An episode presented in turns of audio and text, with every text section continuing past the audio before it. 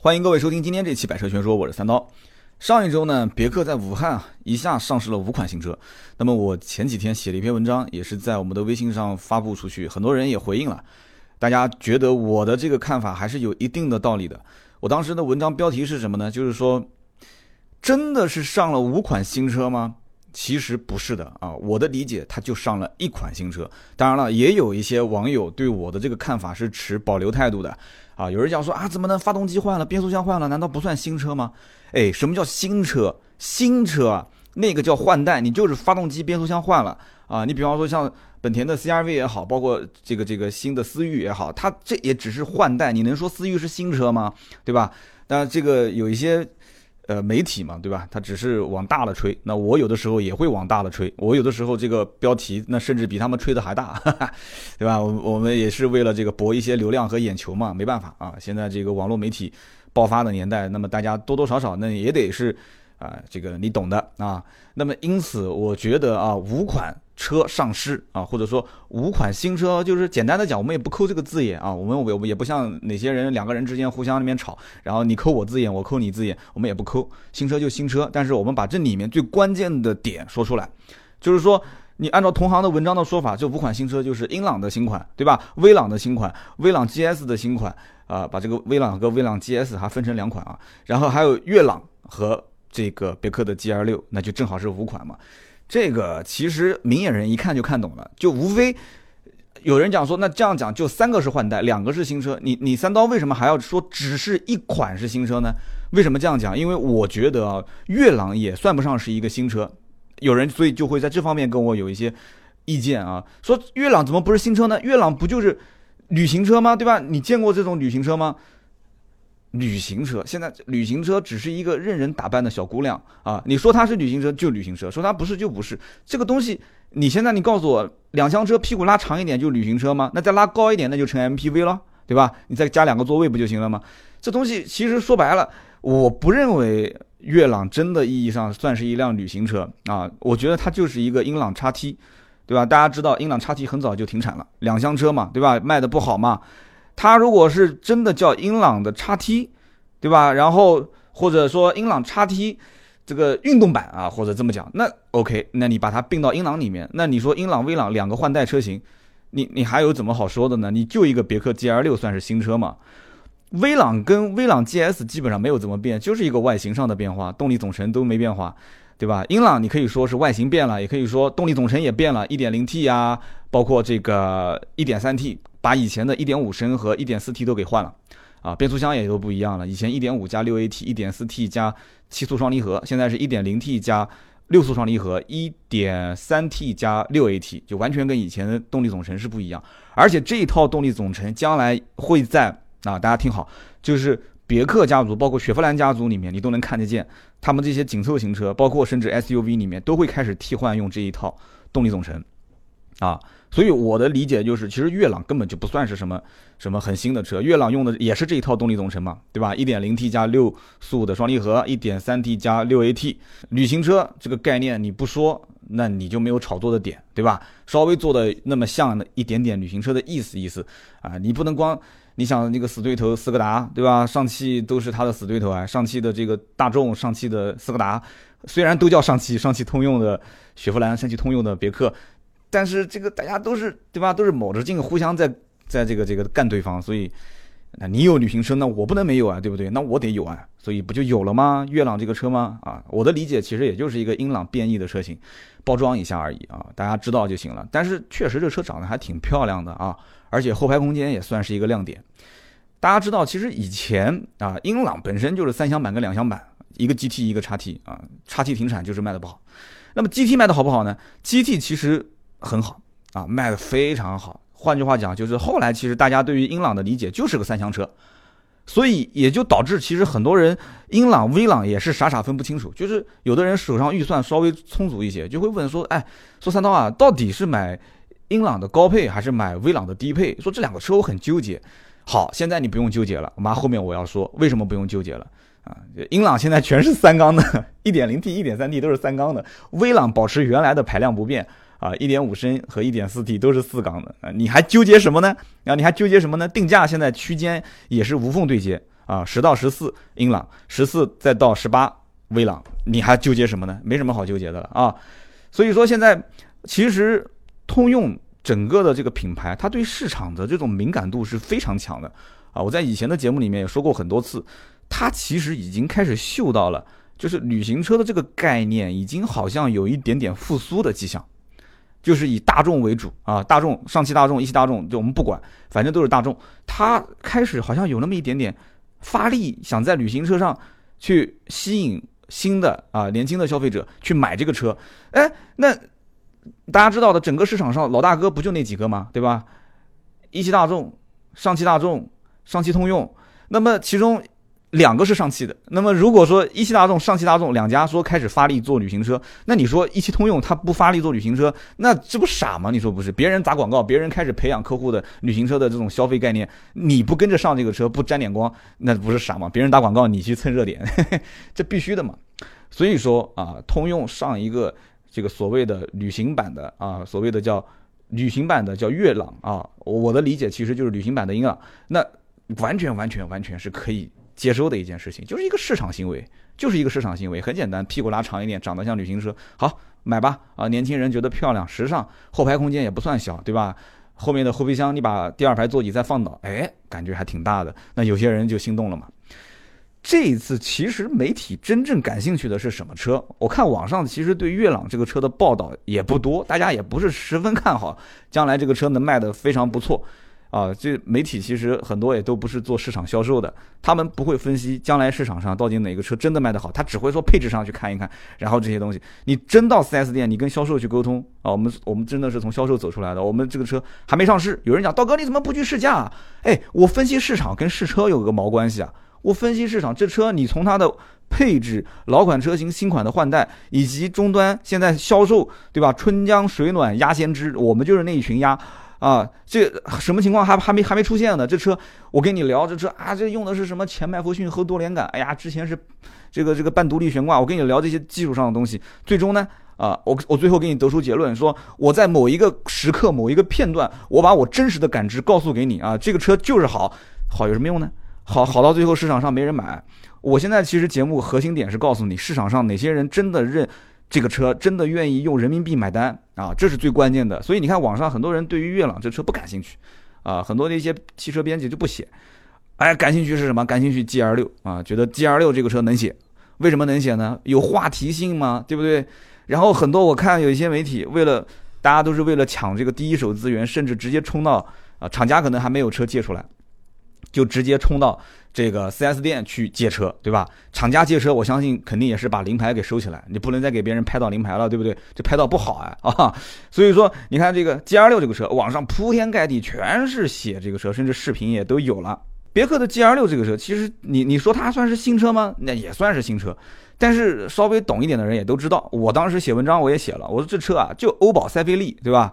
有它的影子，你不能说就欧宝塞菲利，你要这么说，马上又有人喷了。有它的影子，而且有人曾经也看过啊，别克的车厂里面进进出出很多辆的欧宝的塞菲利啊，啊我们就不说了。然后 G R 六一上市，这些车就就就找不到了哈，就没了。啊，有人讲平台也不一样，对，那个是德尔塔啊，德尔塔平台，这个是 K 平台。但是我们回头想一想，我们回头想一想，这里面难道没有根本上的一些啊联系吗？就是稍微懂一点的人都知道，有人不是喷吗？道道哥，你专业知识不行，好，你专业知识行，你可以，那你去了解一下德尔塔 K 平台之间有没有什么。本质的联系，包括啊，包括欧宝，大家知道，你说这个欧宝在在别克车上找不到欧宝的影子，那是纯正的别克车吗？对不对？啊，包括你像澳大利亚的霍顿，澳洲汽车史啊，非常的悲惨啊，为什么呢？啊，大家想一想，有人肯定在澳洲也在听我的节目，对不对？对吧？叫什么叫外外外来种族入侵是吧？啊，我们回头有机会再聊这个话题吧。所以说，大家回看这一次上市的车型，对吧？什么威朗 GS、威朗啊、英朗，然后悦朗，其实这四个就是改款车，然后真正的所谓的新款就那一个 GR 六啊，只是厂家他不愿意，也不敢啊，也没必要去这么这么做。那么有人讲，那这个发布会是不是厂家没钱了？四场发布会就合在一场，哈，合在一场办，完全不是这么回事啊！我觉得其实根本大家注意两个点，第一个点就是十月十六号这个时间节点啊。十月十六号上市发布，那也就是年底了，正好一到九月份算是三个季度嘛，啊，一个季度、两个季度、三个季度，销售都是按季度来看的。那么到了第四季度了，十、十一、十二，这个是绝对年终冲销量的时候。但是我曾经节目里面也给大家说过，我说现在真正意义上，4S 店也没有所谓的冲销量这个说法了，就能卖出去卖出去，卖不出去，你到了十月份，十一车展的订单一收完，哪些车能完成任务，哪些车完不成任务，就基本就已经是成定局了。啊，十一、十二月份，如果是按什么 NBA 打球赛来看的话，那就垃圾时间了，已经是。因为就已经打到最后第四节，就还剩那么最后一两分钟了，就是差个二十多分的比分，你就是神你也救不了他了，你说是不是？有什么好看的呢？已成定局了，你说是不是？所以呢，按我的了解是什么呢？就是说十月十六号上市发布会，而且一下发了五款车，是说明通用对于今年的四季度是有很大的期望的。换句话讲，通用对于别克这个品牌的期望值非常高啊。早在这个时间之前，我相信很多 4S 店已经开始啊，就是十月十六号不是上市发布吗？十月十六号之前，很多 4S 店已经开始是吸订单了，就告诉大家马上有新款，马上有新款啊！要不你你先你先给定金，那人人家肯定会问啊，那你新款你回头你价格怎么算呢？对不对？你现在的英朗优惠三万多，你回头新款跟我说没有优惠，那我这交定金这怎么算呢？所以你可以去问一问全国各地的 4S 店是怎么收这个定金的。啊，我就不节目里面公开说了，给大家一个台阶下啊。我要说这定金是怎么怎么接的，那有一些 4S 店可能价格给的是比较比较高的，那纷纷都去退单了，说啊，你看有一个网络的那个那个主持人一个大嘴在那边说说全国各地的优惠都那么多，然后新款车型也是那么多，那我我不想造成这个纠纷啊。当然了，我本身也没有那么大的影响力，对吧？好，我们接着往下聊。新车其实早就到店了，很多的客户也看到新款的英朗跟老款英朗之间的区别，对吧？新威朗、老晚老威朗之间的区别，只是厂商没有公开价格，没有公开卖而已。换句话讲，销售也很聪明，4S 店也很聪明，你怎么可能把价格调的完全不一样呢？你就算换 1.0T、1.3T 的新动力总成，价格跟老款没什么区别。这种 A 级车，没人敢把价格变动太大。你如果把价格往上调太大，大家都不买了。对不对？你如果把价格往下调太大的话，那这个车就不值钱了。中国人都买涨不买跌，所以上下浮动能有个一两千的差别就非常非常大了。而现在来看的话，基本上都没什么变动啊。所以，就这个是是非常关键的一件事情。就之前 4S 店已经开始蓄水啊，开始接订单了，而且新款车型已经早早的在店里面已经能看得见了。所以，全国各地的经销商的兄弟啊，厂商十月十六号发布会，五款同时上市。造这个声势啊，给媒体这个该充值的充值，该发新闻的发新闻都发发。那么这样的话，到店量对吧？包括全国各地的经销商开始就是这种信心啊就不一样了，冲啊，对不对？就像王者荣耀到了，你看 S 八 S 九这个赛季，赶紧冲啊！你不冲，后面厂商就是那个，比方说平台方给那么多活动，那么多礼包，我就拿不到了，赶紧冲，对不对？冲呗，那大家就一起冲。新车上市最好、最容易带动终端销量的方法就是发布新车，不管是新款还是改款，对吧？一方面老百姓本身喜欢买新不买旧嘛，另一一方面是什么？另一方面就年底了嘛，越到后面十一月、十二月，这个过年的气氛它就越重了，对吧？大家就没什么心思工作了。虽然今年过年是二月份，啊，元旦再放个假。就什么东西你要搭上新辞旧迎新，那总归是沾点喜气。而且你上汽通用，你想，通用对别克本身，别克就是台柱子啊，对不对？你指望雪佛兰、指望凯迪拉克这两个，哎，就我也我也不说什么了，对不对？你今年的三季度前三季度总销量，对吧？整个的上汽通用这一个集团啊，一百三十六万零七百二十五台。跟大家道个歉，我们这个微信订阅号上的文章多写了一个六，有人讲说一千三百六十六万，是怎么回事？刀哥，你这文章充值了吧？啊，就多写了一个六，抱歉啊，一百三十六万零七百二十五台，那跟他全年任务，就这是截止到九月份，你全年任务还差五十二万辆，也就是说通用最后三个月要干五十二万辆这个任务才能完成全年任务，那别克又作为通用的上汽通用的台柱子。那肯定得挑大梁嘛，对不对？所以你不能指望凯迪拉克，也不能指望雪佛兰。雪雪佛兰虽然也上了探界者啊，但是这个你知道探界者现在销量怎么样吗？其实也我觉得啊，我不知道厂家开不开心，反正也就那么回事。而且这个终端的优惠幅度也是哐哐哐的往下降。我当时的预言其实很多都是准的，我说优惠一万五，用不了多久，很快一万五。所以截止到三季度。啊，完成就别克完成的任务是八十五万六千零八十七台，离它全年任务还差三十七万。也就是说，别克自己要完成自己的任务，十、十一、十二月三个月得完成三十七万多台。有人讲三十七万多台，我的天，这能完成吗？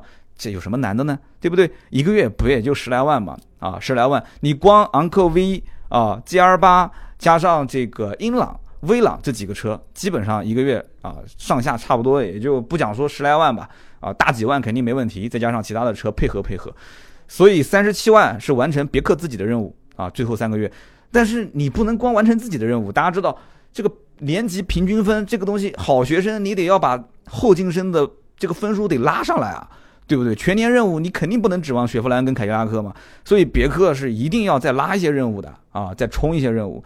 你要知道，上汽通用也好，上汽大众、一汽大众，这都是扛把子啊，对不对？全年销量全国前三啊，谁敢说在这个上面掉以轻心呢？所以上汽通用是一定得，不管怎么讲，我哪怕冲不到第一，我我必须得保前三嘛啊。那保前三，我觉得其实问题也不是特别大啊，所以。别说什么三十七万没完成，这别克这个雪佛兰跟凯迪拉克如果掉链子，别克是肯定迎着炮火也得往上冲，这是不用想的。那么我说这些东西是告诉大家什么呢？其实我就想告诉所有的听友，我们得出一个答案，就是不要以为别克新车上市了啊，就可能像别的一些品牌一样啊，就可能没有优惠啦，甚至还要加点价啊，或者说是这个优惠幅度大幅缩减。不可能啊！我就明着在节目里面这么讲，是绝对不可能的事情啊！这里面我看不出哪一个这一次上市的车是不带着任务的、没有销量的啊！这就是我为什么要告诉你，就是你要真想买这些新车，你也不要着急。如果跟老款的优惠幅度差距太大，稍微等一等，很快啊，价格就会降到原来的位置。如果差别不大，差个就两三千啊、三四千啊，该出手就出手了，对吧？毕竟买个新嘛，两三千、三四千不就是一个新手机嘛？你就当买个手机丢了呗啊！那么另外一方面，你要记住了，这些车在什么地方生产？你可以上网搜一搜啊。这个通用在武汉的新工厂，很多人应该都知道吧，对不对？这个新工厂主要生产是 K 平台，也就是紧凑级这些车。那么别克、雪佛兰的这些车型，紧凑级的车，以后都在武汉的这个工厂里面生产，什么新英朗啊、威朗啊、克鲁兹啊。哎，你说这新工厂投资那么大，那么多机器，那么多工人都给你准备好了，他就指望着没日没夜的去加班给你造车，让你卖。你前方经销商，你说守着价格不卖啊？不卖不卖了，加价加价啦，对吧？我先能赚一笔是一笔。你开什么玩笑？我跟你讲，不可能的事情啊，对吧？你全中国经销商想这么干，你也不敢这么干，对不对？那武汉工厂，那万一这工人罢工，跟你堵个门什么的，那你。对吧？你乐意，武汉工人还不乐意呢。所以我说到底啊，这个肯定不行的。那有人可能要讲了，说，哎，那么怎么同样是武汉工厂，这个东本，咋就一直缺货呢？对吧？东本怎么就一直加价呢？啊，思域加价，URV 加价，冠道加价，说每一期节目都刷你的脸，对吧？还有 CRV 也加价。我以前不是断言说思域很快降价吗？其实我一开始也搞不懂啊，我说这这小破车，那我今天要是喷东本，大家估计又要讲我不好了。我我所谓的说小破车，只是一个调侃，不是说这车真的破啊。本田我是很尊重这个品牌的，我只是说一个正常的家用的车而已。我说我自己家车，我也是说小破车，这个一个普通家用车，你至于这么加钱吗？但是你东本其实说白了是什么？你去问问东本武汉的，如果有有有你认识的人，你问他就知道了，对吧？这一点五 T 发动机啊，URV 也要用，冠道也要用，CRV 也要用，思域也要用，对吧？然后那个二点零 T 发动机还要配个九 AT 的变速箱，这些东西你想，那九 AT 你说造就能造的吗？啊？所以呢，厂家就说我们零库存啊，我们没有货啊，你们排去吧，对不对？排去吧，你伤害了多少人的心？那有机会啊，我们听友当中有在武汉工厂的，这个有东本的，也有通用的啊，两两个工厂里面都有听友，我都知道有，而且不止一个，有很多，有很多都是两个工厂里的这个员工，甚至是领导在听我的节目。如果谁感兴趣，联系我，微博私信我，或者直接找盾牌的微信。四六四幺五二五四，你加他，你说我愿意说一说到底为什么啊？通用在武汉的工厂就是撸起袖子使劲干，为什么东本工厂就始终这个车就造不出来？什么原因？啊，我希望听到通用的和武汉工厂这个东本的两个工厂里面员工的这个声音。你哪怕觉得说我的声音我不方便真声上线，没问题，我可以给你做技术处理，这不很简单吗？哎，你可以爆爆料。我觉得真的很多的消费者是百思不得其解啊啊，百思不得其解这件事情为什么要交加价，很痛苦，甚至很多的一些四 S 店就也背背黑锅嘛，说这个是因为什么？说仓库里面的车都收着不卖啊，说这个叫什么恶意的加价，这个就是就是有车就是不给。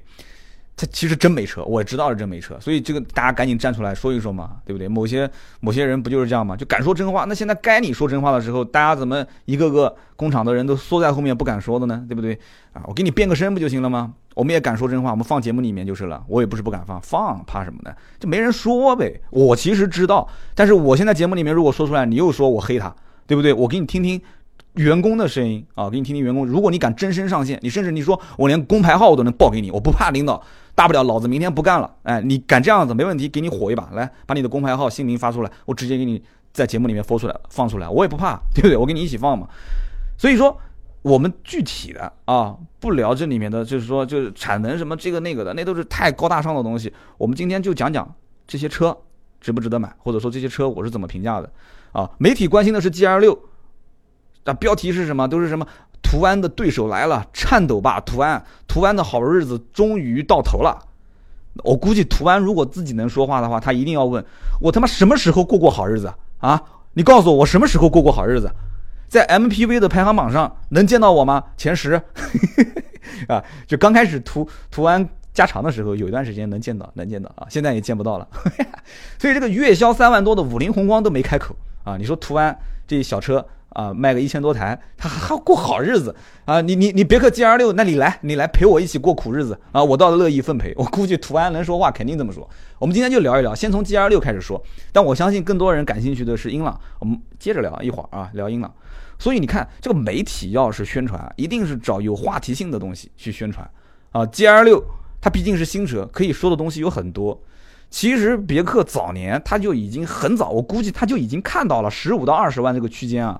十五到二十万这个区间的 MPV 市场一片蓝海，一片蓝海，没有人去竞争啊！你想是不是？市面上卖的最好的合资品牌 SUV，你看合资品牌 SUV 里面 GR 八奥德阿尔德赛没没了，GR 八奥德赛还有那个神一样存在的那个不算合资了，那应该应该埃尔法那个是进口啊，埃尔法那神一样存在的，其他的车子你告诉我还有还有什么？所以。G R 八、奥德赛这两个，两个是绝对是重量级选手。你说这两家品牌，一个本田，一个别克，他搞不懂买 M P V 的人群真正追求的是什么吗？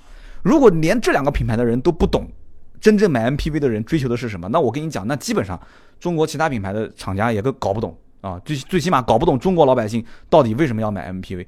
他们其实都很清楚，但这两家为什么迟迟没有动静去下探这个市场呢？啊，因为都是二十多万的车嘛，对吧？甚至三十多万的车，打完折可能也就到十几万。你当年奥德赛老款降价，G R 八降价的时候，也曾经到过十几万。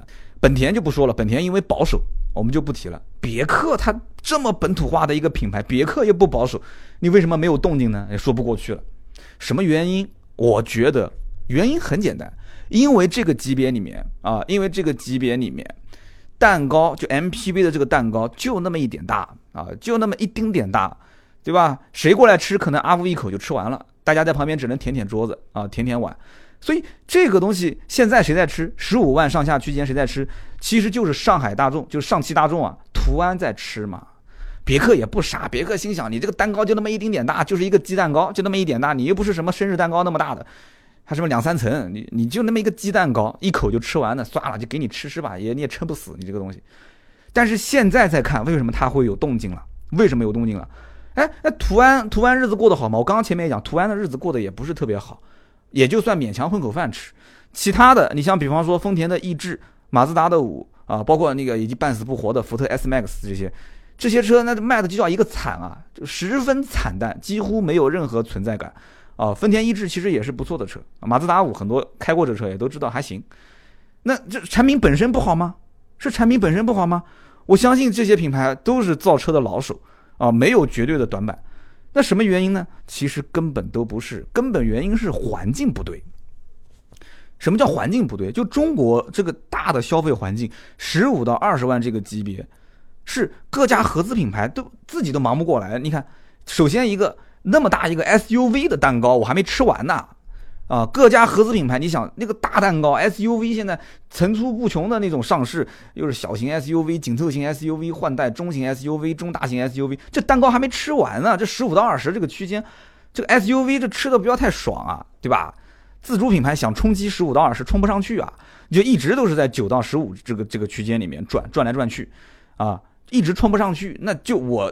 你冲不上去，那我就在这个边先好好的轮着去洗市场上的客户。中国毕竟吃人口红利的这么大个市场，对吧？这个级别 SUV 你去看一看，排名啊，十五到二十万的排名，现在我看网上基本上都没有按照这个什么价格区间，然后排名，呃，这个哪些车？你看，如果有找到这个排行榜，你会发现十五到二十五这个区间啊，十五到二十到二十五这个区间都是合资品牌，几乎都是合资品牌。而这个轿车领域也差不多，轿车领域十五到二十到二十五基本上算是 B 级车了啊，或者是 A 加这个级别自主品牌想进也很难啊。但是别克为什么现在有动作呢？是因为别克为什么现在开始做 G L 六，就是因为一开始自主品牌就是那么几万块钱的 M P V 啊，宝骏的这个七三零上了以后，很多人开始觉得嗯有那么一点意思了啊。这个宝骏七三零一上，大家觉得说，哎，这个这个好像。自主品牌也是有那么一片天，是吧？五菱宏光就更不用讲了啊！五菱宏光一开始合资品牌肯定没有把它当成对手，这就一个破面包车，这有什么有有有什么好好好跟我竞争的？但是宝骏的七三零摇身一变变成家用的 MPV，那当然了，之前也有，但是销量没有那么恐怖啊！宝骏现在是 MPV，不管是自主还是合资能进前三，虽然说竞争力也开始变弱了，但是销量摆在那个地方。自主品牌现在是几万块钱，开始冒一点点头啊，开始往十几万方面去突破的时候，虽然距离二十多万的 G L 八奥德赛还差得远，但是这几年合资品牌已经开始感觉啊，必须得开始有动静了，不能让你这样子一点一点的蚕食这个市场。你开始突破十万这个关口，就证明自主品牌下一步的目标就是要开始进军十五到二十这个级别，要来干翻你合资品牌啊。所以这个时候就一定要在十五到二十这个阵营里面，我觉得肯定不止别克，其他的品牌也开始摩拳擦掌了啊！据说雷诺现在也开始啊，雷诺其实你可以把它当成是日产的品牌啊，雷诺马上也要上一款新车，估计定价也不高，也就不到二十上下。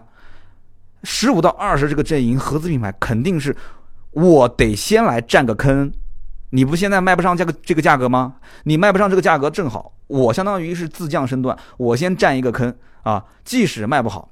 现在 G L 六网上不是很多人评价吗？说里面全是硬塑料，这个硬塑料的坏毛病是跟谁学的？其实不就是跟途安学？途安里面也都是硬塑料嘛。啊，M P V 嘛，就一个工具嘛，对不对？搞那么奢华干什么呢？价格差不多就行了。我合资品牌，我给你贴个大众的标，你还想怎样啊？很多人其实你就吐槽吐槽，该买还是买。他看中的是它的工具性啊，七座也好，包括这次 G L 六六座也好，他看中的是工具性。我曾经不讲吗？你说你买个锤子，你还指望这锤子给你包装的那么好干嘛呢？这锤子就锤子呗，啊，功能性的东西用完就放旁边了呗。所以这个里面很关键啊，这里面很关键。我得先合资品牌先占这个坑，我先把这些客户先洗一遍。即使我卖的不好，我也得把这个坑先占了啊。即使占着茅坑那个什么，那也得要把这个茅坑给占了。那么自主品牌下一步你再来的时候，你来了我怎么办？你来的话我就狂降价。哎，我现在 G L 六成老款了，我这是老款车型，我再给你上新款，啊，我内饰该换内饰该换豪华的豪华，真皮真皮给你包，对吧？木木纹木纹给你贴，对不对？什么镀铬饰条，然后配置给你给你上，全部给你升级，然后我还不涨价啊，升级不加价，然后完了之后我再给你拉长，再给你拉高，然后我把老的这个版本拿过来就给你怼怼你的自主品牌，这不就老套路吗？对不对？老款车型一头牵制，然后新款车型一头跑，一头牵制一头跑，一头狂降价，一头快速的推新款，你说对不对？合资品牌将来一定是这个套路，不用讲的。别克 GL 六目前就推了三款车啊，生产线可以想象得出，对吧？它其实也就是一个紧凑车车型的这样的一个平台，一点三 T 一个排量，加上一个六 AT 的变速箱，三缸啊！有人一听三缸急了啊，三缸三缸，哎呀，三缸三缸，算了算了，放弃放弃啊！你还。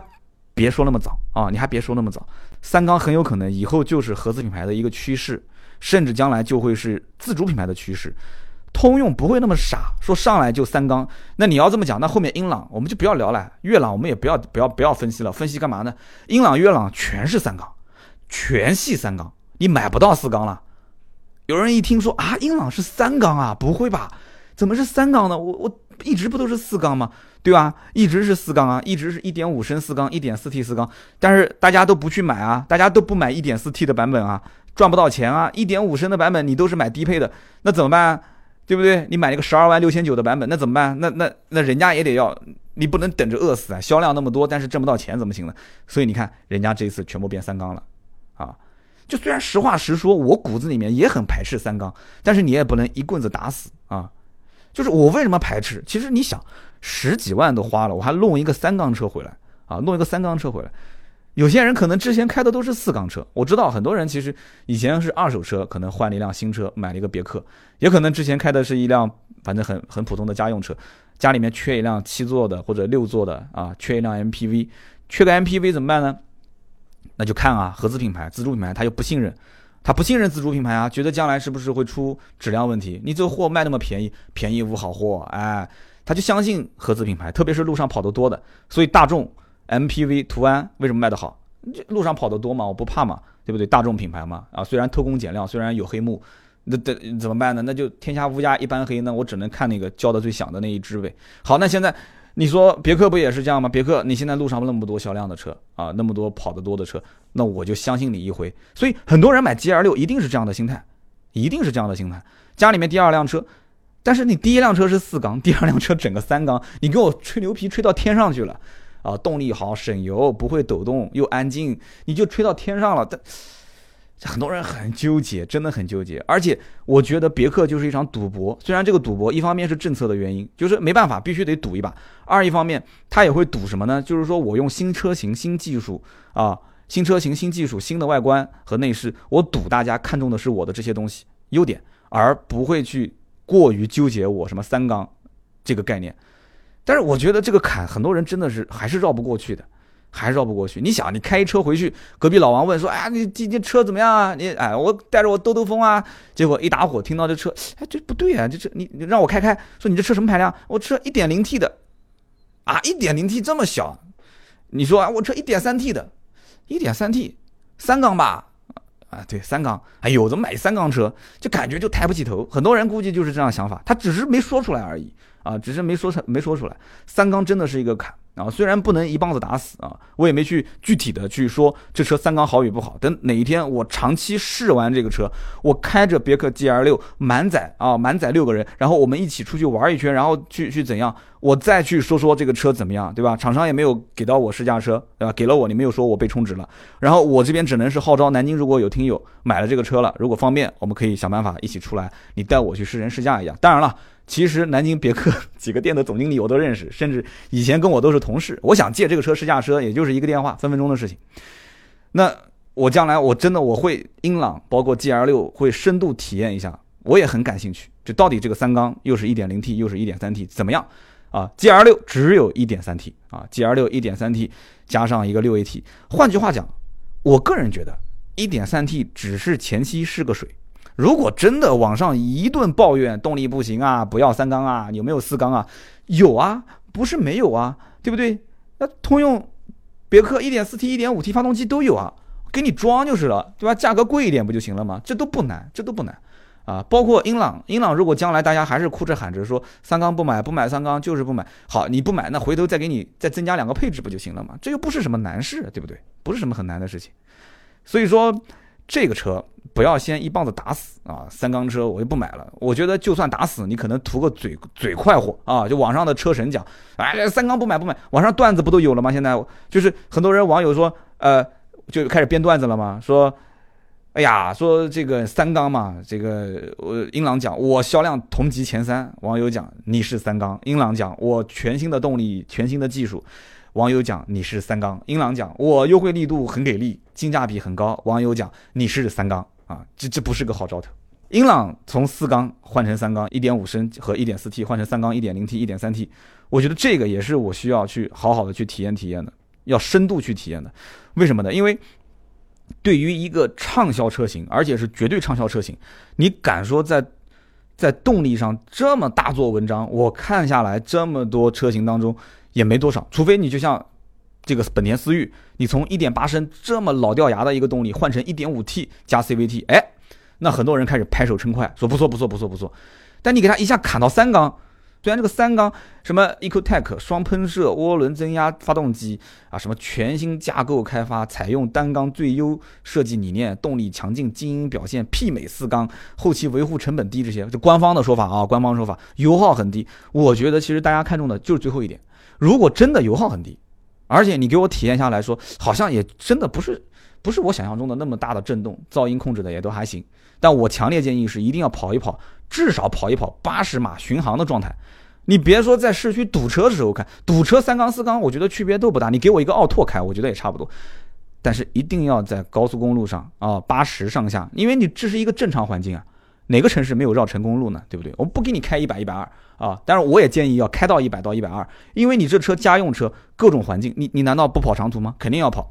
在这个情况下，你要看一看这个三缸的表现。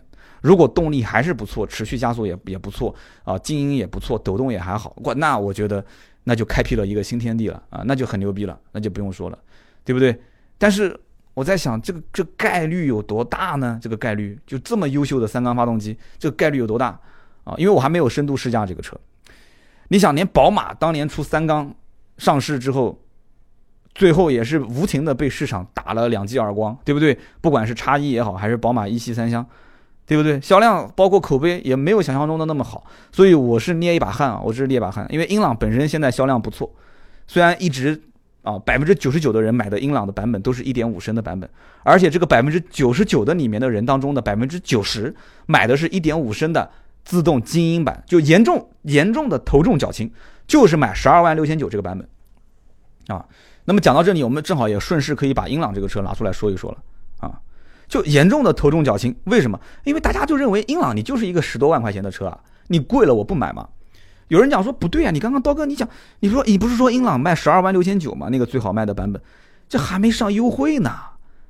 啊，这终端报价哪边不砍掉三万多块钱谁买？啊，优惠三万多，这车不就九万多块钱吗？加上税加上保险啊，也就十万出头一些。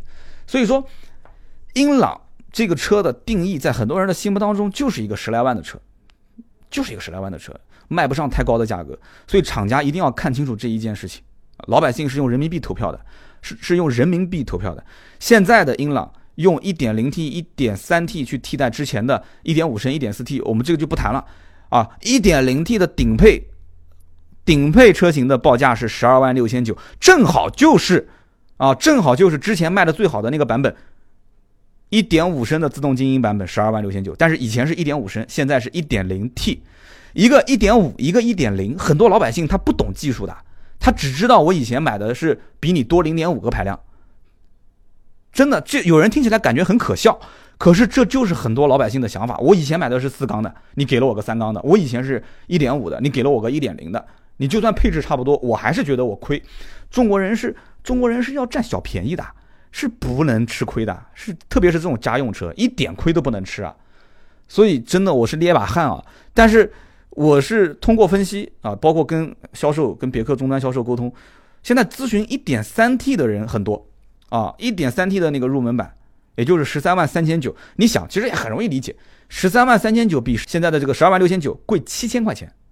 贵七千块钱，你动力总成从原来的一点零 T 加六速双离合变成一点三 T 加六 AT，很多人首先对双离合变速箱也不感冒，能避开就避开，我不想买双离合变速箱。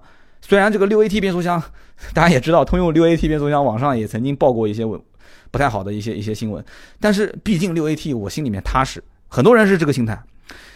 而且你动力上来讲，从一点零 T 变成一点三 T，一点三 T 我还我还勉强能接受。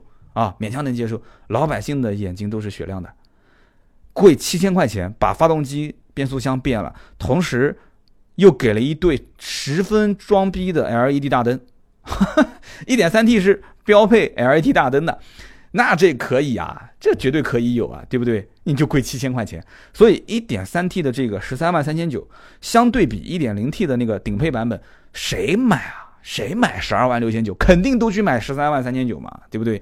除非四 S 店经销商一点零 T 大降价，啊，一点零 T 让四万，一点三 T 让三万，中间再人为的拉开一万块钱的差距，那除非是这样，啊，那你这么玩的话，那我觉得你这你这么玩也是伤人也伤己啊，伤人也伤己。而对于威朗来讲，其实威朗的整个定价区间已经是高于英朗。啊，就完完全全就是无缝对接了嘛。我刚刚前面也讲，对吧？英朗十到十四啊，威朗就从十四直接无缝对接，然后一直到十八。你再看威朗，威朗其实很好理解。威朗如果厂家聪明的话，应该就把威朗 GS 这个车拿出来去做文章，因为你拿英威朗的 GS 拿出来做文章，可以打中几个点。第一个，年轻人喜欢个性化；第二个，威朗的价格啊，威朗 GS、威朗 GS，因为威朗 GS 价格贵嘛，都是十六七、十七八万的车，那别人会觉得，哎，威朗应该就是一个十六七万、十七八万的车，而且就应该是那么运动、那么时尚。就不是跟那个英朗车是一样的，这样不就差距拉开了吗？但目前来看，好像这个做文章好像也没有做那么大，所以你看，所以就造成什么？就造成威朗实际终端卖的好的就是那个幺五 S，就是那个入门版一点五升的，啊，十五万四千九的自动领先这个版本，反正改款之后也配置啊价格都没有什么变化，就是外形啊有些变化。那哪一款好卖，我就可以分析，就哪款好卖，后期还是这款好卖，对吧？十五万四千九的这一款自动领先威朗啊，而英朗这么一折腾，又是三缸一点零 T 一点三 T，就这么一折腾，我在想有没有可能啊，就会把威朗的入门版本，就是最低配的那个自动挡进取型十四万六千九的这个车给带火了，很有可能，我跟你讲，很有可能把这个车带火，因为以前很多人英朗威朗纠结，就无非是机头跟凤尾的问题嘛。啊，如果威朗的终端优惠幅度十四万六千九打个折，打到十一万多，甚至打到打到十万多，那十万多可能性不大啊，就十一万多优惠三万多块钱，那很多人就会纠结说，哎，十一万多好像跟买一个三缸的一点三 T 的英朗，那我不如买一个四缸的一点五升的威朗，对吧？威朗讲起来，对吧？好像 A 加级比它的定位还高一些，所以一定会有这样的一部分人。啊，也就是说，威朗会吸走一部分英朗的客户，啊，这就是我的理解。大家不知道认不认可，可以在节目下方评论。那么我们最后再说说悦朗啊，悦朗。首先呢，这个车动力总成和英朗是一模一样的，啊，和英朗一模一样，1.0T、1.3T，1.0T 就是一个手动挡，一个自动挡，非常纯粹。1.3T 两个自动挡啊，反正你想选哪一个你自己看。大家其实就可以把它看成是英朗的一个补充。就是英朗车型的一个补充，你理解成两厢版也行。虽然两厢版你说起来不严谨，也是对厂商的不负责。人家花了那么大力气折腾下来，说是旅行版，你上来呼啦一下说成英朗叉 T、英朗两厢，这厂商肯定是不愿意嘛，对不对？所以你把它理解成旅行版也没毛病啊。更关键的是什么？更关键的就是它的价格，就是定价，它和英朗之间是一个完全补充关系。完完整整的补充关系，这就是我为什么一开始我开头在节目开头的时候我会说，啊，你把悦朗改名叫英朗叉 T 其实不过分的，啊，但是这个里面这一个系列，我觉得大家要看清楚，你英朗除了之前我们讲的那几个版本啊，一点零 T 的那几个，一点三 T 的那几个，你一定要记住了，你要买英朗，你一定要去再看一眼悦朗这个车的报价优惠以及它的相应的配置，我们就简单分析一下啊。悦朗 1.0T 一个手动挡一个自动挡，手动挡十一万九千九，这个价格我就不讨论了。为什么？一句话，不会有哪个傻子买这个价格的啊，性价比非常低。1.0T 还是个手动，还卖一点十一点九九万啊，就不会有人买。我估计厂商也不会发多少货给经销商，这个手动挡估计没什么要。好，我们再说自动挡，十二点九九万，大家注意啊，注意啊，1.0T 十二点九九万，旅行版的悦朗比。十二点六九万的英朗的，我们前面分析的一点零 T 的顶配，两个车之间差三千块钱。那有人要讲，啊，就差三千块钱，那肯定是旅行版的车配置低嘛，对吧？价格高，配置低嘛。以前旅行车不都是这个概念吗？错了，为什么我说错了呢？首先一点。你去看一下配置就很清楚了，多三千块钱，但它多了什么？多了真皮座椅。然后呢，本身旅行车的外形这个东西，你不能不把外形价格算进去嘛，对吧？人家设计师给你整一个旅行车，你还得给设计师开工资呢。啊，多了个行李架，多了一个后雨刮，所以这样的话多三千块钱不算太离谱。你去看看它的死对头啊，斯柯达的明锐的旅行版，我曾经也分析过啊，斯柯达明锐的旅行版，你去看它的两个价格之间跟三厢版之间的差别。那么一点三 T 的版本啊，这个悦朗。和英朗之间对比，十三万六千九的版本对比正常的英朗十三万三千九，也就差三千块钱，还多了什么？还多了并线辅助，除了真皮座椅啊，还多了并线辅辅助，还多了后视镜折叠啊。那么正常的话，旅行车的外形多个行李架，多个后雨刮器，这都很正常。所以这三千块钱，我觉得一点三 T，你如果当时分析下来觉得，哎，我买一点三 T 的英朗十三万三千九还是挺划算的。但是这个时候你发现，你多了三千块钱呢，你就上到了悦朗，悦朗还多真皮座椅，就不用再出去包真皮了嘛。你包个真皮还几千块钱呢，对吧？好一点的，还多了一个并线辅助，并线辅助是主动安全，这个东西很重要，对不对？还多了一个后视镜折叠，这个你要出去搞也得要花钱，也不便宜。所以很多人会想说，多三千块钱，那不如直接就上悦朗了。所以它是一个英朗的补充，不是那种就是你纯就一定要买三厢车的人，一定会考虑到说悦朗的性价比比这个就一点三 T 的这个版本啊，性价比是比英朗的这个版本要高啊。但是如果说我就不喜欢那个没有屁股的啊，那个两厢车啊，或者是一个旅行车，我就是不喜欢，那你你千金难买我愿意，你不喜欢那怎么说呢，对吧？那再便宜你也不会买。所以呢，我在分析将来会不会出现这样的一幕，就是买英朗 1.3T 自动精英的十三万三千九的销售员说了半天，结果他一转身提了一台悦朗，啊，很有可能出现这种情况，啊，你你也别说什么两厢车、旅行车不好卖，对于曾经主力消费人群是七零后、八零后甚至八五后，相对还比较保守这种消费啊，包括这个这个社会上的这种符号交交交际符号，这种车是一个符号嘛，这个概念比较重。那很有可能我们对这些车不感冒，但是这个谁知道呢？将来九五后、零零后的消费群体啊，九五后、零零后这帮孩子，他们会不会东奔西跑啊？住在郊区去市区上班，他们不在乎这点油钱，宁愿是堵着车在里面吹空调，也不要去坐地铁、挤公交啊？他们有没有可能后备箱装满着行李啊？浪迹天涯，我要出去走一走，看看外面的世界？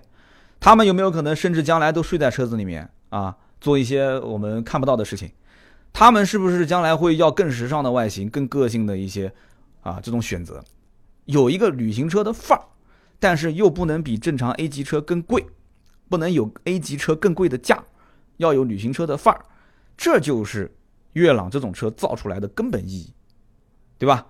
那么好，今天这期节目呢，我们就聊这么多啊！今天这期节目真的是把别克上的这几款车我们都过了一遍，希望大家喜欢。如果大家对于我讲的内容有什么想表达的，大家可以在喜马拉雅的节目下方留言。那么我们呢，近期也会推一个车评上线。